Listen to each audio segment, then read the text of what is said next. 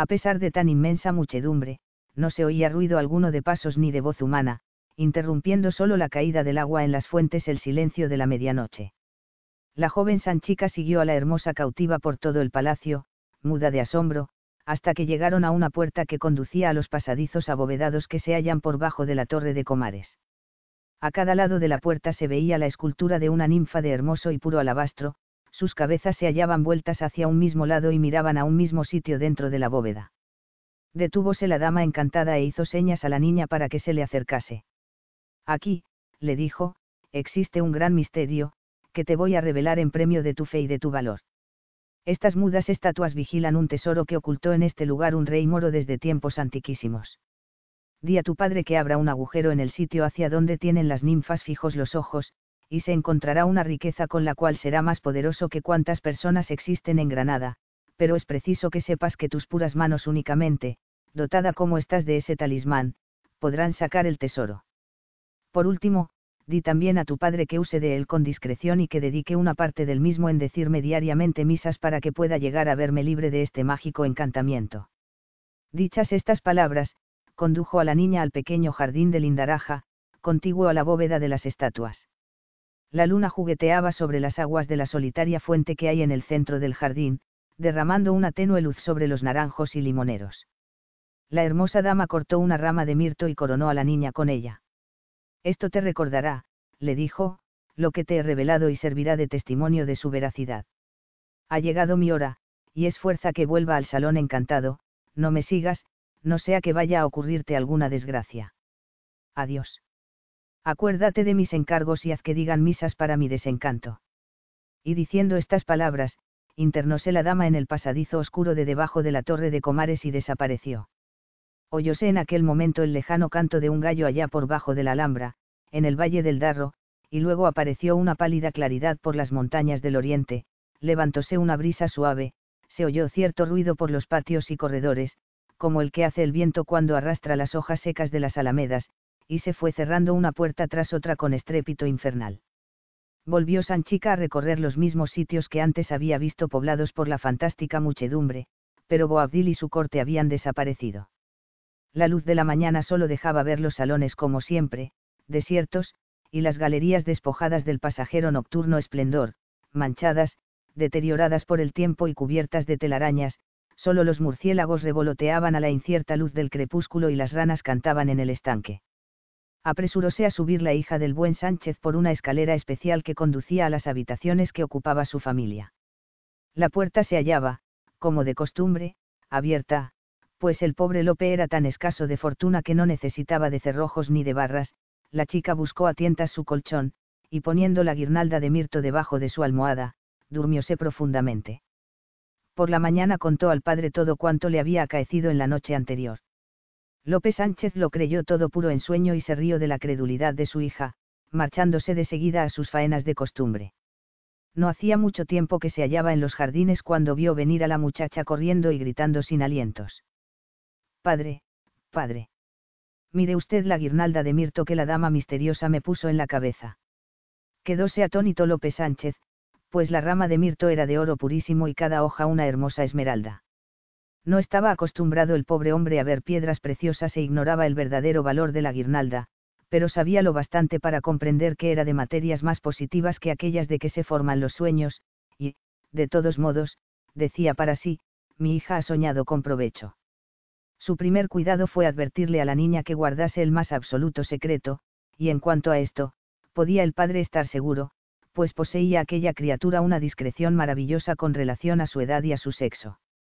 Después se encaminó hacia la bóveda donde se hallaban las estatuas de alabastro, y observó que sus cabezas se dirigían a un mismo lugar en el interior del edificio.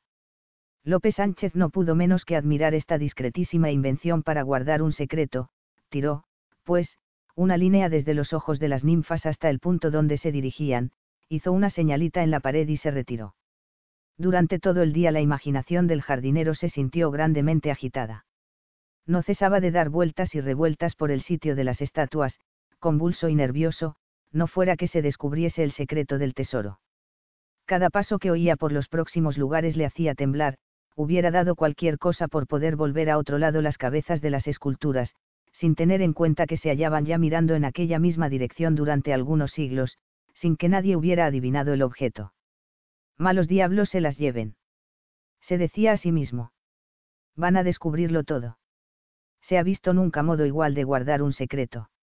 Además de esto, cuando oía que se aproximaba alguien, se iba silenciosamente a otro lugar, no fuera que andando por allí pudiera despertar sospechas.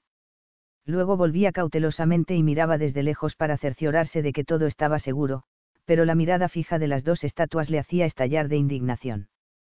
Y dele. Allí están, decía para sus adentros, siempre mirando, mirando, mirando precisamente a donde no debieran mirar. Mal rayo la Esparta. Son lo mismo que todas las mujeres, si no tienen lengua con que charlar, esté usted seguro que hablarán con los ojos. Al fin, con gran satisfacción de López Sánchez, terminó aquel intranquilo día. Ya no se oía ruido de pasos en los acústicos salones de la Alhambra, fue despedido el último extranjero, la puerta principal cerrada y atrancada, y el murciélago, la rana y la lechuza se entregaron poco a poco a sus aficiones nocturnas en el desierto palacio. López Sánchez, sin embargo, aguardó a que estuviera bien avanzada la noche, y entonces se dirigió con su hija a la sala de las dos ninfas, a las que encontró mirando tan misteriosamente como siempre al sitio secreto del depósito. Con vuestro permiso, gentiles damas, dijo López Sánchez al pasar por entre ellas, os voy a relevar del penoso cargo que habéis tenido, y que os debe haber sido bien molesto, durante los dos o tres últimos siglos. A seguida se puso a explorar en el punto de la pared que había marcado anteriormente, y a poco quedó abierto un hueco tremendo, en el cual se encontró con dos grandes jarrones de porcelana. Intentó sacarlos fuera, pero hallábanse clavados, inmóviles, hasta que fueron tocados por la inocente mano de su niña, con cuya ayuda los pudo extraer de su nicho, y vio con inefable alegría que se encontraban repletos de monedas de oro morunas, de alhajas y de piedras preciosas. Llevóse el buen Lope los jarrones a su cuarto antes de amanecer el nuevo día, y dejó las dos estatuas que los custodiaban con sus ojos fijos todavía en la hueca pared misteriosa. López Sánchez se hizo rico repentinamente de este modo, pero sus riquezas, como sucede siempre, le acarrearon un sinnúmero de cuidados que hasta entonces había ignorado. ¿Cómo iba a sacar su tesoro y tenerlo seguro? ¿Cómo disfrutaría de él sin inspirar sospechas? Entonces, por primera vez en su vida, tuvo miedo de los ladrones, considerando aterrorizado la inseguridad de su habitación y se cuidaba de asegurar las puertas y ventanas, mas, a pesar de todas sus preocupaciones, le era imposible dormir tranquilo. Su habitual alegría le abandonó por último, y ya no bromeaba ni cantaba con sus vecinos, se hizo, en una palabra, el ser más desgraciado de la Alhambra.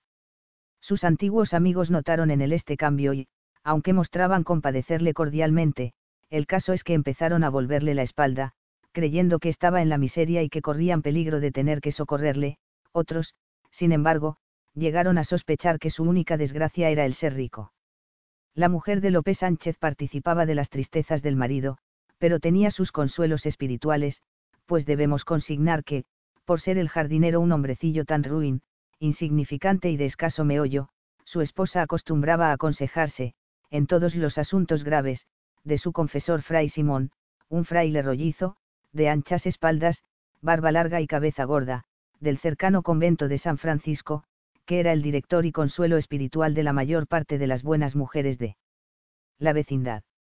Era asimismo tenido en gran estima en diversos conventos de monjas, donde le solicitaban como confesor, y de las cuales recibía frecuentes regalitos de golosinas y frioleras confeccionadas en los mismos conventos, tales como delicadas confituras, ricos bizcochos y botellas de exquisitos vinos y licores, que servían al buen padre de maravillosos tónicos después de los ayunos y vigilias.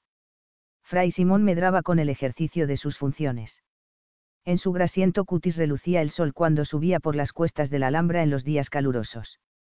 Mas, a pesar de su obesidad, demostraba el padre la austeridad de su regla llevando constantemente amarrado el cordón a su cintura, las gentes se quitaban el sombrero, mirando en él un espejo de piedad, y los perros mismos olfateaban el olor de santidad que despedían sus vestiduras, y le saludaban ladrándole desde las perreras cuando pasaba.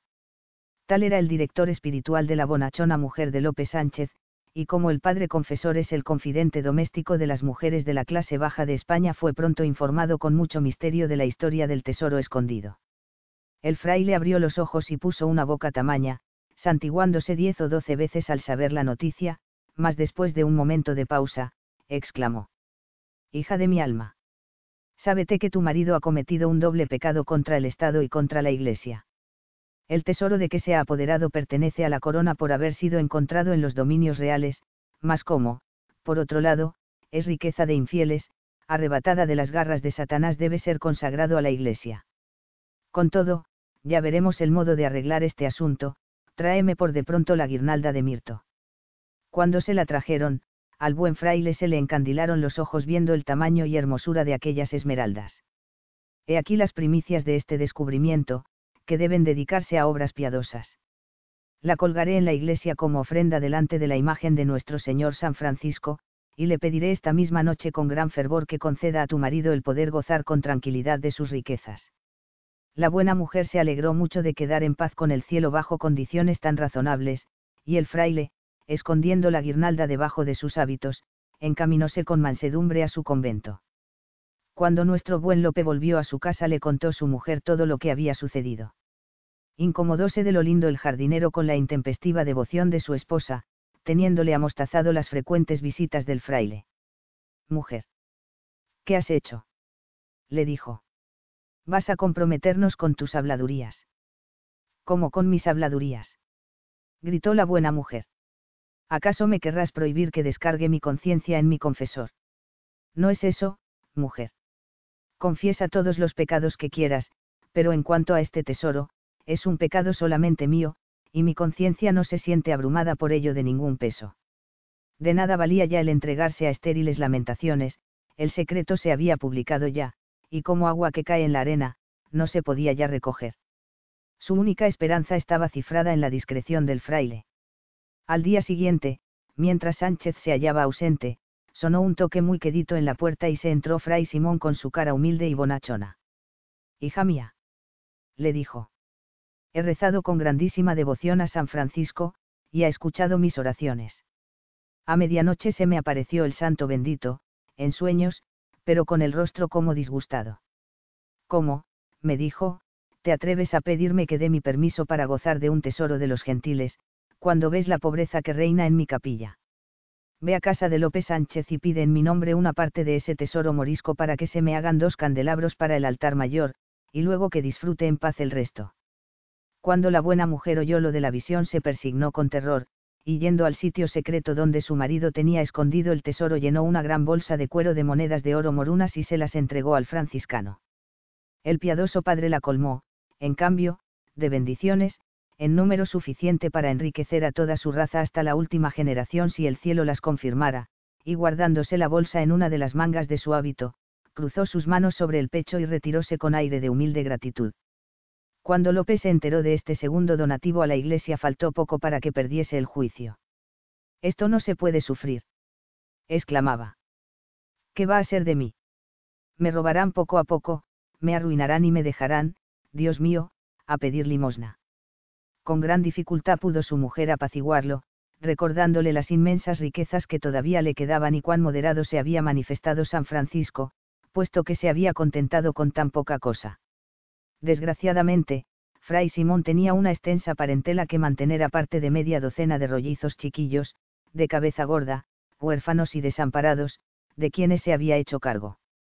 Repitió, pues, sus visitas diariamente, solicitando limosnas para Santo Domingo, San Andrés y Santiago, hasta que el pobre López Sánchez llegó a desesperarse, y comprendió que, si no se alejaba de este bendito varón, tendría que hacer donativos a todos los santos del calendario. Determinó, pues, en vista de esto, empaquetar el dinero que le quedaba y marcharse secretamente de noche a otro punto del reino. Con este objeto compró un arrogante mulo y lo escondió en una tenebrosa bóveda debajo de la torre de los siete suelos, desde este sitio, según se decía, salía por la noche el velludo, caballo endiablado y sin cabeza, que recorría las calles de Granada perseguido por una jauría de perros de los demonios.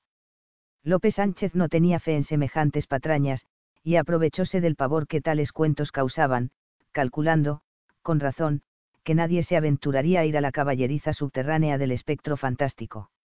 Durante el día hizo salir a su familia, diciéndole que lo esperase en una aldea lejana de la Vega, y ya bien entrada la noche transportó su tesoro a la bóveda subterránea de la torre, lo cargó luego en su mulo, lo sacó fuera y bajó cautelosamente por la oscura alameda.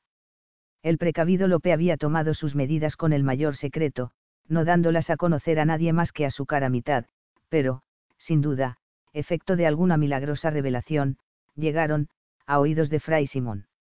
El celoso padre vio que se le escapaba para siempre de las manos su querido tesoro, y determinó tomarlo por asalto en beneficio de la Iglesia y de San Francisco, por lo cual, cuando las campanas dieron el toque de ánimas y toda la alhambra yacía en completo silencio, salió de su convento, y, encaminándose hacia la puerta de la justicia, se encontró entre los matorrales de rosales y laureles que adornan la alameda.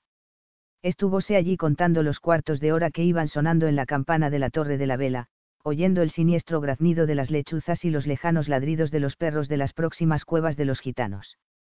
Al fin percibió un ruido de herraduras, y al través de la oscuridad que proyectaban los árboles distinguió, aunque confusamente, el bulto de un caballo que bajaba por la alameda. El rollizo fraile se regocijaba pensando en la mala jugada que iba a hacer al honrado Lope. Después de haberse remangado los hábitos y agachado como el gato que acecha al ratón, se mantuvo quietecito hasta que su presa estuvo enfrente de él, y entonces salió de su escondrijo, y poniendo una mano en el lomo del animal y otra en la grupa, dio un salto que hubiera dado honor al más aventajado maestro de equitación. Ajaja. Dijo el robusto fraile. Ahora veremos quién gana la partida. Pero no había hecho más que pronunciar estas palabras cuando el caballo empezó a tirar coces, a encabritarse y dar tremendos saltos, y luego partió a skate colina abajo. En vano trataba el reverendo fraile de sujetarlo, pues saltaba de roca en roca y de breña en breña, sus hábitos se hicieron jirones y su afeitada cabeza recibió tremendos porrazos contra las ramas de los árboles y no pocos arañazos en las zarzas. Para colmo de su terror, vio una jauría de siete perros que corrían ladrando tras él, y entonces comprendió, aunque ya era tarde, que iba caballero en el terrible velludo. Nunca cazador ni galgo corrieron una posta más endemoniada que aquella, por la alameda de la Alhambra, la Plaza Nueva, el Zacatín y Plaza de Vivarrambla, como alma que lleva el diablo. En vano invocaba el buen Padre a todos los santos del calendario y a la Santísima Virgen María, cada nombre sagrado que pronunciaba surtía el efecto de un espolazo, haciendo botar al velludo hasta los tejados de las casas. Durante toda la noche anduvo el desdichado fray Simón correteando calles contra su voluntad, doliéndole todos los huesos de su cuerpo y sufriendo tan horrible magullamiento que causa lástima el referirlo. Al fin el canto del gallo anunció la venida del día, y lo mismo fue oírle, que volvió pies atrás el fantástico animal y escapó corriendo hacia su torre. Atravesó de nuevo como una furia la plaza de Vivarrambla, el Zacatín, la Plaza Nueva y la Alameda de la Alhambra, seguido de los siete perros, que no paraban de aullar y ladrar, mordiéndole los talones al aterrorizado fraile. No había hecho más que apuntar el crepúsculo matutino cuando llegaron a la torre, Aquí la quimérica cabalgadura soltó un par de coces que hicieron dar al reverendo un salto mortal en el aire, mal de su agrado, y desapareció en la oscura bóveda, seguida de la infernal trailla de perros, sobreviniendo el más profundo silencio después de sus horribles clamores. Se le jugó nunca en la vida partida más serrana a un reverendo fraile. Un labrador que iba a su trabajo muy de mañana encontró al asendereado fraile Simón tendido bajo una higuera al pie de la torre, pero tan aporreado y maltrecho, que apenas podía hablar ni moverse, fue llevado con mucho cuidado y solicitud a su celda, y se cundió la voz de que había sido robado y maltratado por unos ladrones. Pasaron uno o dos días antes de que pudiera moverse, y consolábase entre tanto pensando que, aunque se le había escapado el mulo con el tesoro, había atrapado anteriormente una buena parte del botín. Su primer cuidado, luego que pudo valerse, fue buscar debajo de su colchón en el sitio donde había escondido la guirnalda de mirto y la bolsa de cuero que había sacado a la mujer de López Sánchez, pero cuál no sería su desesperación al ver que la guirnalda se había convertido en una simple rama de mirto y que la bolsa de cuero estaba llena de arena y de chinarros. Fray Simón, a pesar de su disgusto, tuvo la discreción de callarse, pues de divulgar aquel secreto habría de pasar forzosamente por un ente miserable a los ojos de la gente y atraerse el condigno castigo de su superior, no refiriendo a nadie su trote nocturno sobre el velludo hasta que, pasados muchos años, lo reveló a su confesor en el lecho de muerte. No se supo nada por mucho tiempo de López Sánchez desde que desapareció de la Alhambra. Recordábanse con agrado sus condiciones de hombre jovial, explicándose todos generalmente, como hemos dicho, las tristezas y melancolías que se habían apoderado de él antes de su desaparición misteriosa, como consecuencia de un extremo estado de indigencia Pasados algunos años, ocurrió que uno de sus antiguos camaradas, un soldado inválido que se encontraba en Málaga, fue atropellado por un coche de seis caballos. Detúvose al momento el carruaje y bajó a ayudar a levantar al pobre inválido un señorón ya anciano, elegantemente vestido, con peluquín y espada. ¿Cuál no sería el asombro del veterano al reconocer en este gran personaje a su antiguo convecino López Sánchez, el cual iba a celebrar en aquel mismo instante el casamiento de su hija Sanchica con uno de los grandes del reino. En el carruaje iban los contrayentes. La señora de Sánchez, que también iba allí, se había puesto tan gruesa que parecía un tonel, e iba adornada con plumas, alhajas, sartas de perlas, collares de diamantes y anillos en todos los dedos, y con un lujo asiático que no se había visto igual desde los tiempos de la reina Saba. La niña Sanchica estaba ya hecha una mujer, y en cuanto a belleza y donosura, podría pasar por una gran duquesa y aún también por una princesa. El novio iba sentado junto a su prometida, era un tipo raquítico y, al parecer, hombre gastado, lo cual era señal y prueba de ser de sangre azul, todo un grande de España, con cinco pies apenas de estatura. Estas nupcias habían sido arregladas por la madre. Las riquezas no habían empedernido el corazón del honrado Lope, hospedó, pues, a su antiguo camarada en su propia casa por algunos días, tratándolo a cuerpo de rey, llevándolo a los teatros y corridas de toros, y regalándole a la despedida, como muestra de cariño, una buena bolsa de dinero para él y otra para que la distribuyese entre sus antiguos compañeros inválidos de la Alhambra. Lope decía siempre, por supuesto, que se le había muerto un hermano muy rico en América y que le había dejado heredero de una mina de cobre, pero los malignos charlatanes de la Alhambra insistían en afirmar que su riqueza provenía del tesoro que había descubierto en el Palacio Árabe y que estaba guardado por dos ninfas de alabastro. Es digno de notarse que estas dos discretas estatuas continúan aún en el día con los ojos fijos en el mismo sitio de la pared, esto ha hecho suponer a muchos que todavía queda dinero escondido en aquel lugar y que bien vale la pena de que fije en él su atención el diligente viajero. Otros, y especialmente las mujeres, miran aquellas esculturas con extrema complacencia, como un monumento perpetuo que demuestra que las mujeres pueden guardar un secreto. Mohamed Abu Alamar, el fundador de la Alhambra. Después de habernos ocupado con alguna extensión de las maravillosas leyendas de la Alhambra, parece obligado dar al lector algunas noticias concernientes a su historia particular, o más bien a la de dos magnánimos monarcas, fundador el uno y finalizador el otro de este bello y poético monumento del arte oriental para estudiar estos hechos descendides de la región de la fantasía y de la fábula, donde se colorea con los tintes de la imaginación, dirigiéndome a hacer investigaciones históricas en los viejos volúmenes de la antigua biblioteca de Pepe. Jesuitas de la Universidad de Granada. Este tesoro de erudición, tan célebre en otros tiempos, es ahora una mera sombra de lo que fue, pues los franceses despojaron esta librería de sus más interesantes manuscritos y obras raras cuando dominaron en Granada todavía se conservan allí, entre sin número de voluminosos tomos de polémica de los Pepe. Jesuitas, algunos curiosos tratados de literatura española, y, sobre todo, un gran número de crónicas encuadernadas en pergamino, a las cuales he profesado siempre singular veneración. En esta vieja biblioteca pasaba sabrosísimas horas de quietud, sin que nadie viniese a perturbarme en mi tarea, pues me confiaban las llaves de los estantes y me dejaban solo para que escudriñase a mi placer, facultades que se conceden muy raras veces en estos santuarios de la ciencia, donde frecuentemente los insaciables amantes del estudio se ven tentados ante la vista de las fuentes de la sabiduría. En el transcurso de mis visitas recogí estos breves apuntes referentes al asunto histórico en cuestión. Los moros de Granada miraron siempre la Alhambra como una maravilla del arte, y era tradición entre ellos que el rey que la fundó era poseedor de las artes mágicas, o, por lo menos, versado en la alquimia, por cuyos medios se procuró las inmensas sumas de oro que se gastaron en su edificación. Una rápida ojeada sobre este reinado dará a conocer el verdadero secreto de su esplendor. El nombre de este primer monarca granadino, tal como está escrito en las paredes de algunos salones de la Alhambra, era Abu Abdalla, esto es, el padre de Abdalla, pero se conoce generalmente en la historia musulmana por Mohamed Abu Alamar, o Mohamed, el hijo de Alamar, o simplemente Abu Alamar, con el objeto de abreviar nació en Arjona en el año 591 de la Égira, 1195 de la era cristiana, y era descendiente de la noble familia de Beni Nasar, o hijos de Nasar. Sus padres no omitieron gasto alguno con el objeto de educarlo para el elevado rango que la grandeza y dignidad de su familia le obligaron a ocupar.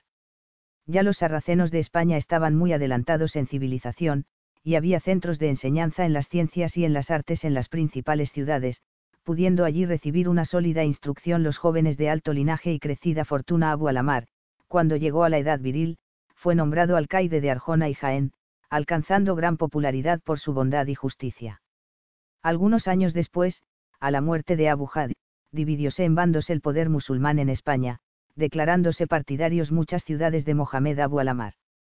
Dotado de espíritu ardiente y de gran ambición, aprovechóse de esta ocasión, recorriendo el país, siendo recibido en todos los pueblos con aclamaciones de júbilo. En el año 1238 entró en Granada, en medio de los entusiastas vítores de los habitantes, fue proclamado rey con grandes demostraciones de regocijo, y pronto se hizo el jefe de los musulmanes en España, siendo el primero del esclarecido linaje de Beni Nasar que ocupó el trono granadino. Su reinado fue una larga serie de sucesos prósperos para sus súbditos. Dio el mando de sus numerosas ciudades a aquellos que se habían distinguido por su valor y su prudencia y que eran más estimados del pueblo. Organizó una policía vigilante y estableció leyes severísimas para la administración de justicia. El pobre y el oprimido eran siempre admitidos en audiencia, y los atendía personalmente, protegiéndolos y socorriéndolos.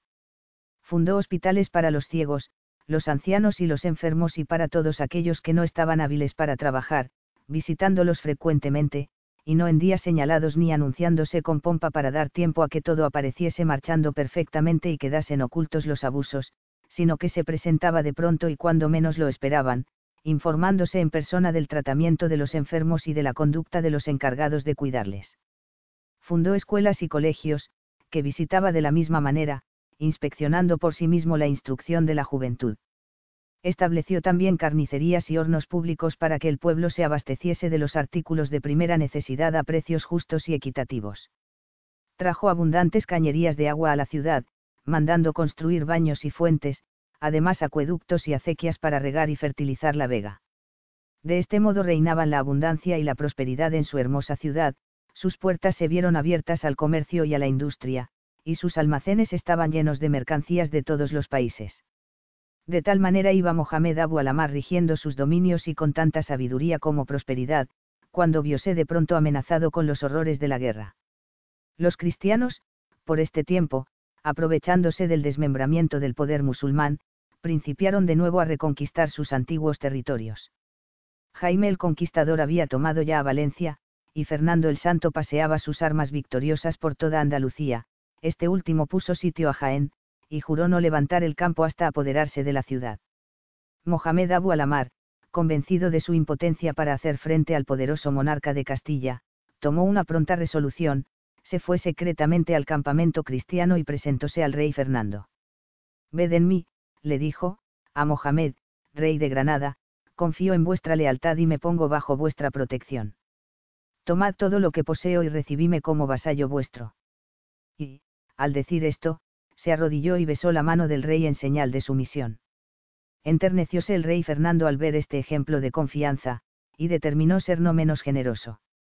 Levantó del suelo al que era momentos antes su rival, abrazóle como amigo y no aceptó las riquezas que le ofrecía, sino que lo recibió como vasallo, dejándole la soberanía de sus estados a condición de pagarle cierto tributo anual, con derecho a asistir a las cortes como uno de tantos nobles de su imperio y con la obligación de ayudarlo en la guerra con cierto número de caballeros. No se pasó mucho tiempo sin que Mohamed fuese llamado a prestar su concurso como guerrero, pues tuvo que ayudar al rey Fernando en su famoso sitio de Sevilla. El rey moro salió con 500 caballeros escogidos de Granada, a quienes nadie aventajaba en el mundo manejando la lanza y el caballo, servicio triste y humillante, pues tenían que desenvainar la espada contra sus mismos hermanos de religión. Mohamed alcanzó una triste celebridad por su valor en esta conquista, no menos que por el honor de haber influido en el ánimo de Fernando para que dulcificase las crueles costumbres establecidas en la guerra.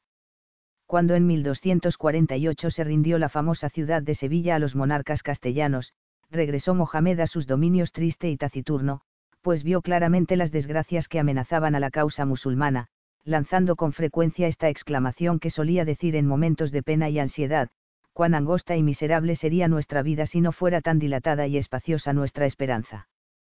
Cuando el abatido Alamar se aproximó a su adorada Granada salieron a recibirle sus súbditos, impacientes por saludarle, pues lo amaban como su bienhechor. Habían erigido arcos de triunfo en honor de sus hazañas de guerra, y dondequiera que pasaba lo aclamaban llamándole el Jalib, esto es, el victorioso. Mohamed movió su cabeza al oír esto, y exclamó, Dabaliu Eilag Jaliba ella. Solo Dios es vencedor. Desde entonces adoptó esta sentencia por divisa, y la hizo grabar sobre una banda transversal en su escudo de armas, y siguió siendo en adelante el lema de sus descendientes. Mohamed había comprado la paz sometiéndose al yugo cristiano, pero sabía que cuando elementos heterogéneos se hallan discordantes y separados por motivos de hostilidad inveterados y profundos, la armonía no podía ser segura ni permanente. Así, pues, siguiendo la antigua máxima, ármate en tiempo de paz y arrópate aún en verano, aprovechó el intervalo de tranquilidad que disfrutaba para fortificar sus dominios y pertrechar sus arsenales, protegiendo al mismo tiempo las artes útiles, que dan a las naciones riqueza y poderío. Concedió asimismo premios y privilegios a los mejores artistas, fomentó la cría y de otros animales domésticos y la agricultura, aumentando la feracidad natural del terreno por su iniciativa, haciendo que los hermosos valles del reino floreciesen como el más bello jardín. También concedió grandes privilegios al cultivo y fabricación de la seda, hasta que consiguió que los tejidos hechos en Granada sobrepujasen a los de Siria en finura y belleza de producción. Igualmente hizo explotar las minas de oro, plata y otros metales encontrados en las regiones montañosas de sus dominios, y fue el primer rey de Granada que acuñó monedas de oro y plata con su nombre, poniendo gran diligencia en que los cuños estuviesen hábilmente grabados. Por este tiempo, hacia la mitad del siglo XIII y poco después de su regreso del sitio de Sevilla, comenzó el magnífico Palacio de la Alhambra, inspeccionando él mismo su construcción, mezclándose frecuentemente entre los artistas y alarifes, y dirigiendo sus trabajos. Aunque tan espléndido en sus obras y grande en sus empresas, era modesto en su persona y moderado en sus diversiones. Sus vestidos no eran fastuosos, sino tan sencillos que no se distinguían de los de sus vasallos. Su harén tenía pocas mujeres, a las que visitaba rara vez, pero las rodeaba de gran magnificencia. Sus esposas eran hijas de los nobles más principales, y las trataba humanitariamente, como amigas y compañeras, lo que es más extraño, consiguió que viviesen entre sí en paz y amistad continua. Pasaba la mayor parte del día en sus jardines, y especialmente en los de la Alhambra, que había enriquecido con las plantas más raras y las flores más hermosas y aromáticas, y allí se deleitaba en leer historias o haciendo que se las leyesen, y en los momentos de descanso se ocupaba en instruir a sus tres hijos, a quienes había proporcionado los maestros más ilustres y virtuosos como se había sometido franca y voluntariamente como vasallo tributario de Fernando, permaneció siempre fiel a su palabra, dándole repetidas pruebas de afecto y de lealtad. Cuando aquel renombrado monarca murió en Sevilla, en 1254, Mohamed Abu Alamar envió embajadores a dar el pésame a su sucesor Alfonso X, y con ellos un ostentoso séquito de cien caballeros musulmanes de alto rango, para que velasen con cirios encendidos alrededor del féretro real en las ceremonias fúnebres el monarca musulmán repitió este testimonio de respeto durante el resto de sus días a cada aniversario a la muerte del rey Fernando el Santo, e iban de Granada a Sevilla cien caballeros moriscos, asistiendo con blandans encendidos en la suntuosa catedral, rodeando el cenotafio del ilustre difunto. Mohamed Abu Alamar conservó sus facultades intelectuales y su vigor hasta una edad muy avanzada. A los 79 años salió al campo a caballo, acompañado de la flor de sus caballeros, para rechazar una invasión en sus territorios. Al salir el ejército de Granada, uno de los principales adalides que iban al frente de él rompió casualmente su lanza contra el arco de la puerta. Los consejeros del rey, alarmados por este suceso, que consideraban como un mal presagio, le suplicaron que se volviese a su palacio. Cuantos ruegos le hicieron todos fueron inútiles, pues el rey insistió en continuar, cumpliéndose fatalmente el presagio, según cuentan los cronistas árabes, Mohamed se vio súbitamente atacado a la caída de la tarde de una enfermedad repentina, faltando poco para que cayese de su caballo. Pusiéronle en una litera, conduciéndole de nuevo a Granada, pero su enfermedad se agravó de tal manera, que se vieron obligados a instalarle en una tienda de campaña en La Vega. Sus médicos estaban consternados, sin saber qué remedio administrarle, falleciendo al cabo de pocas horas vomitando sangre y en medio de las más horribles convulsiones. El infante castellano don Felipe, hermano de Alfonso X, estaba a su lado cuando murió. Su cuerpo fue embalsamado, depositado en un ataúd de plata y enterrado en la Alhambra en un mausoleo de mármol, en medio de los sollozos y lamentos de sus súbditos, que lo lloraron como a un padre. Tal fue el ilustre príncipe patriota que fundó la Alhambra, cuyo nombre se encuentra entrelazado con sus delicados adornos, y cuya memoria inspira los más gigantescos pensamientos a los que visitan esta desolada mansión de su magnificencia y de su gloria. Aunque sus empresas eran atrevidas y sus gastos inmensos, su erario estaba siempre abundante, dando lugar esta contradicción a la conseja que lo suponía versado en la magia, y a la opinión general de que poseía el secreto de cambiar los metales viles en oro. Los que fijen su atención en la política de este monarca que he consignado aquí se explicarán fácilmente la magia natural y la sencilla alquimia que hacía que su tesoro estuviese siempre nadando en la abundancia. Yusef Abulahig, el finalizador de la Alhambra.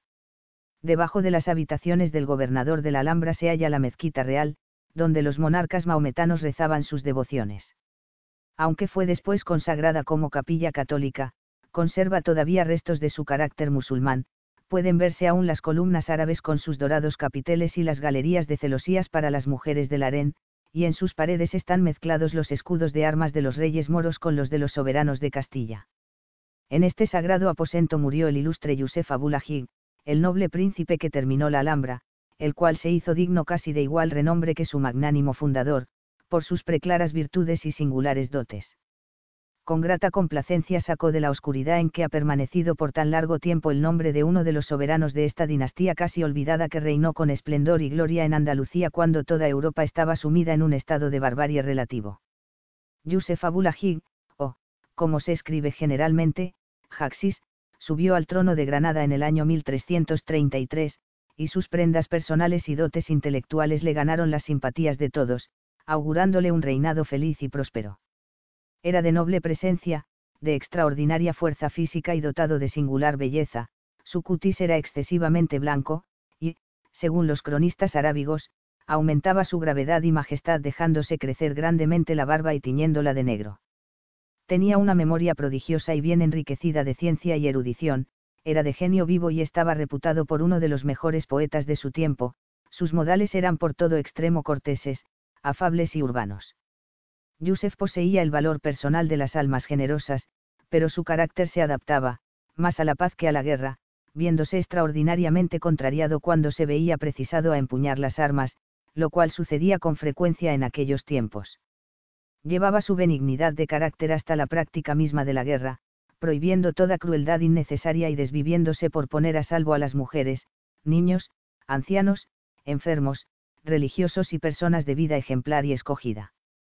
Entre sus empresas desgraciadas se cita la campaña que emprendió en compañía del rey de Marruecos contra los reyes de Castilla y Portugal, y que concluyó con la derrota de la memorable batalla del Salado, cuyo desastroso revés fue un verdadero golpe de muerte para el poder musulmán en España.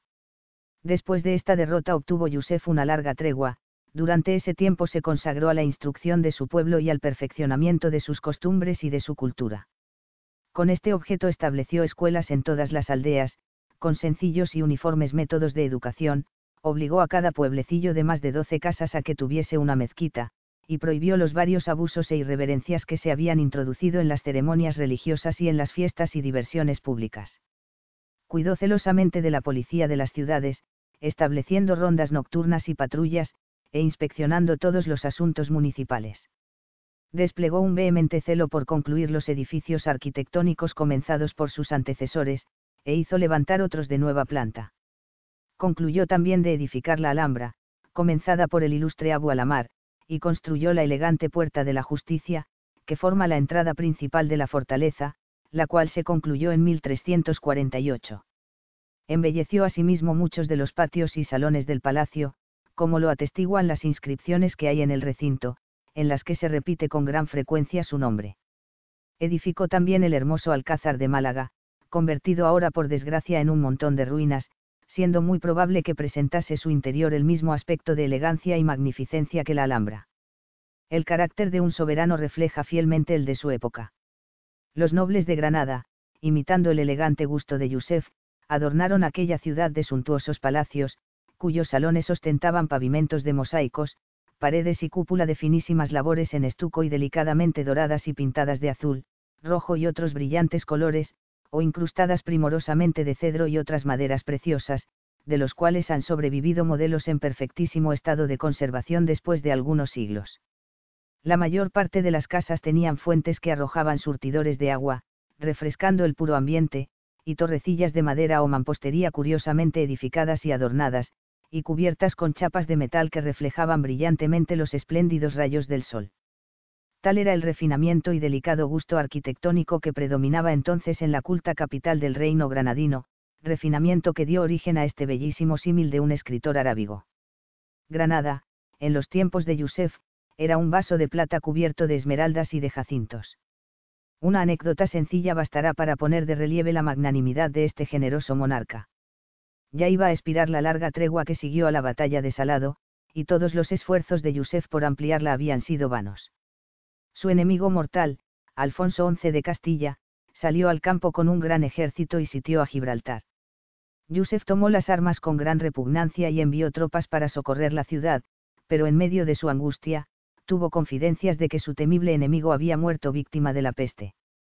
Pues bien, este noble príncipe, en vez de manifestarse contento y regocijado por tal acontecimiento, no tuvo ánimo sino para recordar las grandes cualidades del difunto, y exclamó enternecido con generosa tristeza, ¡ay! El mundo ha perdido uno de sus mejores príncipes. Era un soberano que reconocía el mérito lo mismo en sus amigos que en sus enemigos. Los cronistas españoles ensalzan aún a este rasgo de nobleza de alma. Según refieren estos, los caballeros moros participaron del sentimiento de su rey y llevaron luto por la muerte de don Alfonso. Aun los mismos moros de Gibraltar, que habían sido tan hostilmente sitiados, cuando supieron que el monarca enemigo había muerto en su campo, determinaron por voto unánime no hacer entonces ninguna escaramuza contra los cristianos el día en que aquellos abandonaron el sitio y partió el ejército con el cadáver de don Alfonso salieron los moros en gran número de Gibraltar y presenciaron mudos y melancólicos la triste ceremonia. El mismo respeto a la memoria del difunto observaron todos los jeques musulmanes fronterizos, permitiendo el paso a la fúnebre comitiva que llevaba el cuerpo del cristiano monarca desde Gibraltar hasta Sevilla. 1. Yusef no sobrevivió mucho tiempo al enemigo que tan generosamente había llorado. En el año 1354, estando orando cierto día en la mezquita real de la Alhambra, se arrojó sobre él repentinamente un maniático y le clavó una daga en el costado. A los gritos del rey acudieron los guardias y cortesanos, y le encontraron bañado de sangre y presa de horribles convulsiones. Fue llevado inmediatamente a las habitaciones reales, donde expiró al poco tiempo. El asesino fue descuartizado y sus restos quemados públicamente para satisfacer el furor popular. El cadáver del monarca fue depositado en un soberbio sepulcro de mármol blanco, en el cual recordaba sus virtudes un extenso epitafio en letras de oro sobre fondo azul que decía de esta manera. Aquí yace un rey y un mártir, de ilustre linaje afable, sabio y virtuoso, renombrado por sus prendas personales y su delicado trato, cuya clemencia, piedad y benevolencia eran alabadas en todo el reino de Granada. Fue un gran príncipe, un ilustre capitán, una tajante espada de los musulmanes, un valiente abanderado entre los más poderosos monarcas, etc., etc. La mezquita en que resonaron los gritos moribundos de Yusef existe todavía, pero el mausoleo que recordaba sus virtudes desapareció allá mucho tiempo. Su nombre, sin embargo, permanece escrito en los adornos de la Alhambra, y vivirá perpetuado mientras dure esta renombrada fortaleza, en cuya suntuosidad y embellecimiento cifró su mayor orgullo, y a la que miró siempre como la soberana de sus delicias. Washington Irving, 1783 a 1859, escritor estadounidense del romanticismo.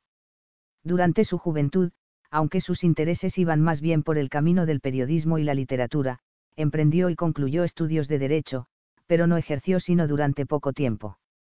Trabajó en algunos bufetes de renombre en su época. Después, entre 1804 y 1806, viajó por Europa visitando Marsella, Ginebra, España, Sicilia y Roma. Volvió a Nueva York en 1806 y fundó una empresa comercial con sus hermanos. Entre los años 1802 y 1803 comenzó a escribir algunos artículos para el periódico de Nueva York Morning's Chronicles, editado por su hermano Peter. De 1812 a 1814 fue redactor del Analectic Magazine, en Filadelfia y Nueva York. Después marchó a Liverpool como socio de la empresa comercial que compartía con su hermano, allí trabó amistad con importantes hombres de letras como Sir Walter Scott, Thomas More etc., pero la empresa familiar quebró en 1818 e Irving se consagró ya por completo a la literatura. Después de la muerte de su madre, Irving decidió seguir en Europa, donde permanecerá 17 años entre 1815 y 1832.